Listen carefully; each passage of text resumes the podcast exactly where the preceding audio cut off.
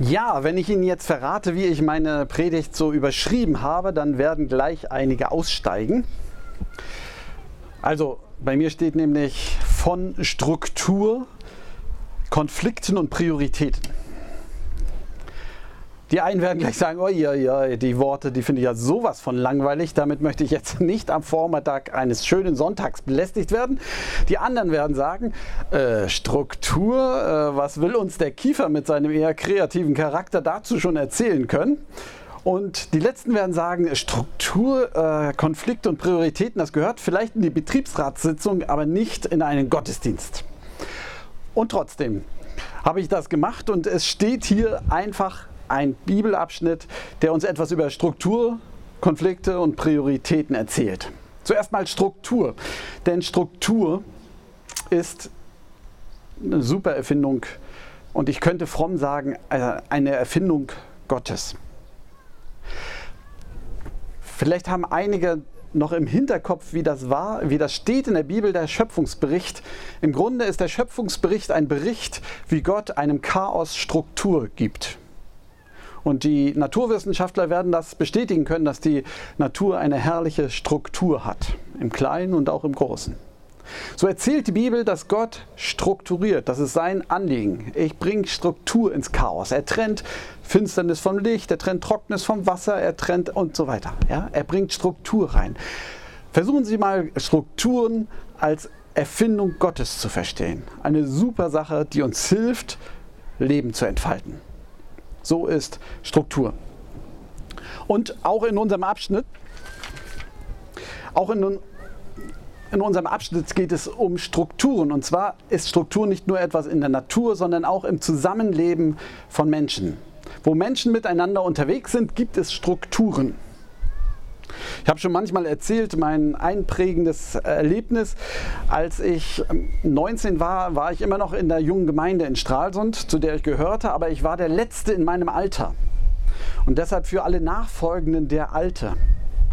Äh, und für die war ich selbstverständlich etwas wie ein Leiter. Bloß ich wollte es nicht wahrhaben. Ich dachte, pff, wer sagt das denn?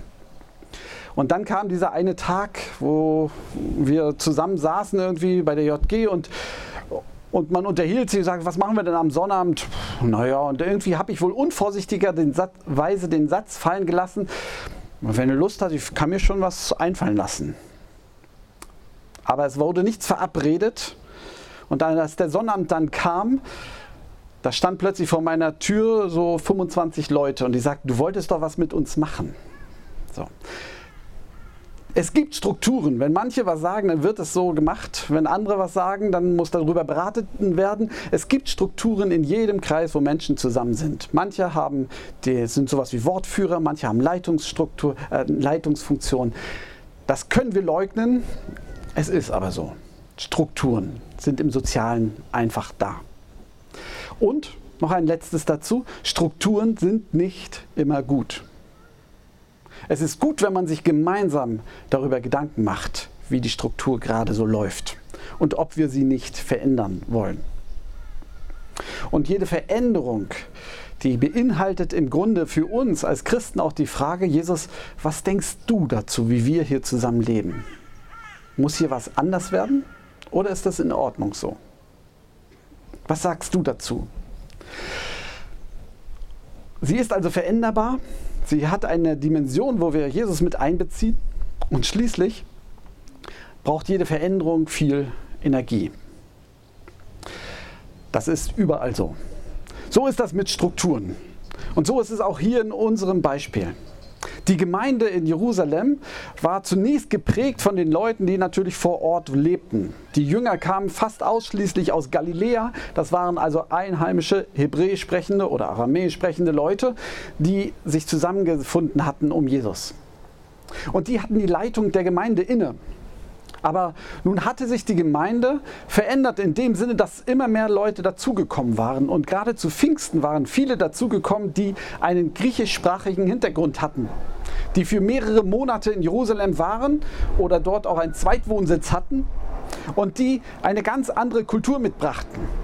Übrigens nimmt man an, dass diese griechisch sprechenden Juden in Jerusalem, von denen etliche zum Glauben an Jesus gefunden hatten, eigentlich die besser betuchten waren. Also die hatten mehr Geld als die anderen. Die hatten sich auch wahrscheinlich mehr mit ihrem Finanzvolumen eingebracht. Also das Spendenaufkommen dieser Gruppe war höher als das der hebräisch sprechenden Gruppe. Und die hatten auch eine ganz andere Art, ihren jüdischen und jetzt eben auch christlichen Glauben zu leben. Die waren wahrscheinlich viel weltoffener geprägt. Und es gab sogar im säkularen, also im Judentum der damaligen Zeit, Spannung zwischen diesen beiden Bevölkerungsgruppen. Und diese Spannung wird plötzlich auch in der ersten Gemeinde deutlich. Denn diese haben den Eindruck, dass sie benachteiligt werden. Unsere Witwen werden nicht so gut berücksichtigt wie die Witwen von euch, liebe Leute. Ein Konflikt bricht aus. Damit bin ich beim zweiten Gedanken. Konflikte gehören dazu. Strukturen sind gut, aber Konflikte gehören dazu. Manche haben ein idealistisches Bild vom christlichen Glauben und die sagen, in der Urgemeinde damals, da war alles super, da waren alle fromm, da waren alle geisterfüllt, da haben alle zusammen an einem Strang gezogen. Wir sind hier gerade in der Apostelgeschichte 6. Also reicht nicht mehr das Zählen an einer Hand. Pfingsten ist aber an Kapitel 2. Das heißt, dafür die folgenden Kapitel abzuzählen, das reicht eine Hand. Also wir sind ganz, ganz am Anfang und da bricht schon der erste Konflikt hervor. Konflikte sind nämlich durchaus erlaubt und sie sind normal. Die gehören dazu. Wo etwas wächst, entfaltet es sich. Und wo sich etwas entfaltet, da muss Struktur neu überdacht werden. Das ist schlichtweg so. Es gehört also dazu. Konflikte gehören auch heute dazu. Mittlerweile ist die Christenheit sowas von entfaltet. Wenn es da keine Konflikte gäbe, würde etwas grundsätzlich falsch laufen. Auch unsere Gemeinde braucht Konflikte. Also, dass wir hier auf der Wiese Gottesdienst feiern, finden die meisten schön, aber nicht alle. Manche kommen nicht. Manche von unseren Nachbarn hier finden das auch nicht gut. Manche finden das richtig toll. Es braucht Konflikte. Wir müssen voneinander wissen. Wie es im Oktober weitergeht hier auf der Wiese, ist im Moment so geplant, dass wir mit unserem Gottesdienst von der Wiese umziehen in den Dom. Zu unterschiedlichen Zeiten. Das finden manche ganz toll und das finden manche schrecklich. Warum ist dann in Schönwalde kein Gottesdienst mehr und im Dom, dieses große Haus, gefällt uns das? Es ist richtig. Sagen Sie es ruhig. Konflikte gehören dazu. Dass wir hier einen Kindergarten bauen wollen, das finden manche toll, manche nicht. Sie ahnen schon, dass manche im Moment gerade überlegen, ob wir nicht mit der ganzen Kirche umziehen sollten und hier bauen, damit wir wieder Platz zum Gottesdienst feiern haben. Das finden manche toll und manche werden es schrecklich finden. Lassen Sie uns miteinander diese Konflikte aussprechen und tragen. Die ersten Christen haben das getan. Die haben nicht gesagt, naja, dann lass sie doch, sondern sie haben es ausgesprochen, auf den Punkt gebracht, miteinander besprochen. Und sie hatten dafür auch super Strukturen. Die zwölf. Die zwölf waren ja schon von Jesus eingesetzt, das Leitungsgremium. Und dieses Leitungsgremium hat das nicht einfach selbst entschieden, sondern sie haben eine Gemeindeversammlung einberufen. Das steht hier, eine Versammlung aller Jünger. Und da haben sie diskutiert. Und dann haben sie festgestellt, dass Veränderung sein müsste. Also lassen Sie uns das aussprechen, die unterschiedlichen Meinungen. Karl Barth hat einmal gesagt, wo es um die Theologie geht, ging, wir brauchen Streit in der Theologie. Ansonsten laufen wir Gefahr, dass fremde Götter über uns Herr werden. Wir brauchen auch diesen Streit in der Gemeinde, damit nicht Struktur zu unserem Herrn wird. Struktur soll uns dienen. Damit sind wir beim letzten, bei den Prioritäten. Setzen wir Prioritäten. Denn manche, wenn sie hören, oh, lasst uns streiten, ähm, manche finden das toll Das sind die Streitbaren unter uns. Herzlich willkommen. Manche kriegen sofort ein unangenehmes Gefühl im Rücken und Bauch. Warum denn jetzt Streit? Führt Streit nicht zur Spaltung und Hass? Das ist nicht gut. Das sind die Harmoniebedürftigen unter uns und ein Glück, wir haben sie. Ich weiß gar nicht, äh, zu welchen ich gehöre. Ich bin, glaube ich, irgendwo dazwischen. Super, dass wir beide haben. Mit Streit meine ich nicht, dass wir uns die Köpfe einschlagen, sondern dass wir aussprechen. Und nun haben wir etwas, was wir lernen können von den Ersten. Denn für die zwölf, die Apostel, die Jesus einberufen hatte, ist ganz klar, dass es ein Fundament gibt, auf das wir bauen und dass es ein gemeinsames Ziel gibt, auf das wir schauen. Das Fundament hatten wir letzte Woche. Wer hier war, kann sich bestimmt erinnern. Einen anderen Grund kann niemand legen als den, der gelegt ist, welcher ist Christus Jesus. Lasst uns das festmachen. Also wenn es zu Konflikten kommt, das nochmal für sich persönlich jeder festmacht. Jesus, ich will mein Leben auf dich bauen. Auch da gibt es keine vorgeschriebene Struktur, die für alle passt. Es muss also nicht ein Hingabegebet der Form A oder B sein. Aber lasst uns das Jesus gegenüber festmachen. Vielleicht nachher im Abendmahl. Zu sagen, Jesus, hier bin ich. Ich will mit dir leben. Ich will mich festmachen in dir. Und dann ein gemeinsames Ziel. Die Zwölfe, also Petrus und Co., die sagen, wir wollen uns ganz dem Gebet und der Verkündigung widmen. In der Luther-Übersetzung heißt es dem Gebet und dem Dienst am Wort.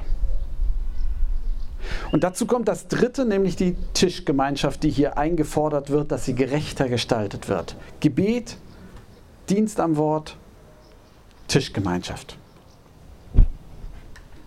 Lasst uns das gemeinsam im Blick haben. Das wünsche ich mir für uns als Gemeinde. Dass das Gebet vorne an ist.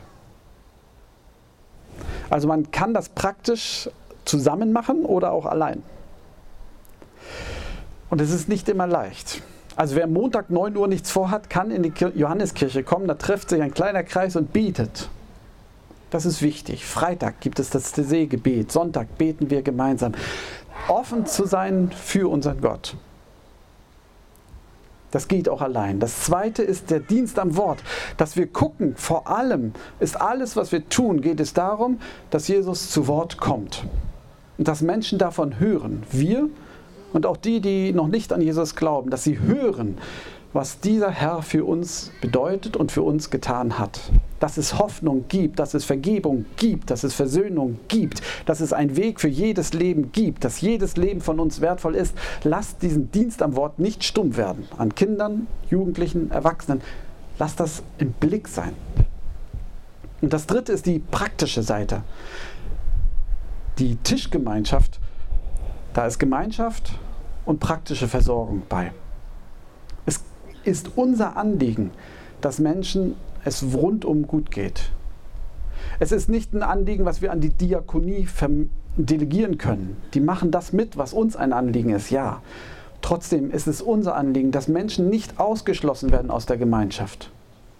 Ehrlich gesagt, bei allen dreien bin ich schon immer wieder schuldig, weil ich Leute aus Versehen ausschließe oder weil wir es nicht anders hinbekommen dass ich verschweige, wo ich von Jesus reden sollte, dass ich vergesse zu beten und lieber was anderes mache. Aber der Aufruf heute ist, auch wenn wir Abendmahl feiern nachher, als ob uns Jesus sagt, lasst uns auf diese Dinge schauen, aufs Gebet, auf den Dienst am Wort und auf die Tischgemeinschaft, die Gemeinschaft und den Dienst, die praktische Seite. Lasst uns das im Blick haben. Dann könnt ihr fröhlich loslegen und euch streiten wie die Struktur aussieht, in der das sich entfalten kann. Und ich bin sicher, es gibt einen guten Weg. Der ist nicht gebunden an irgendwelche Pastoren, der ist nicht gebunden an irgendwelche Häuser, der ist nicht gebunden an irgendwelches Geld, was nicht, noch nicht da ist.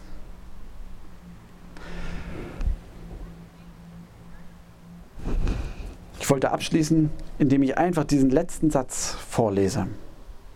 Das Wort Gottes breitete sich aus und die Gemeinde in Jerusalem und auch in Greifswald wuchs immer weiter. Und der Friede Gottes, der höher ist als alle unsere Vernunft, der bewahre unser Herzen und Sinne in Christus Jesus, unserem Herrn. Amen.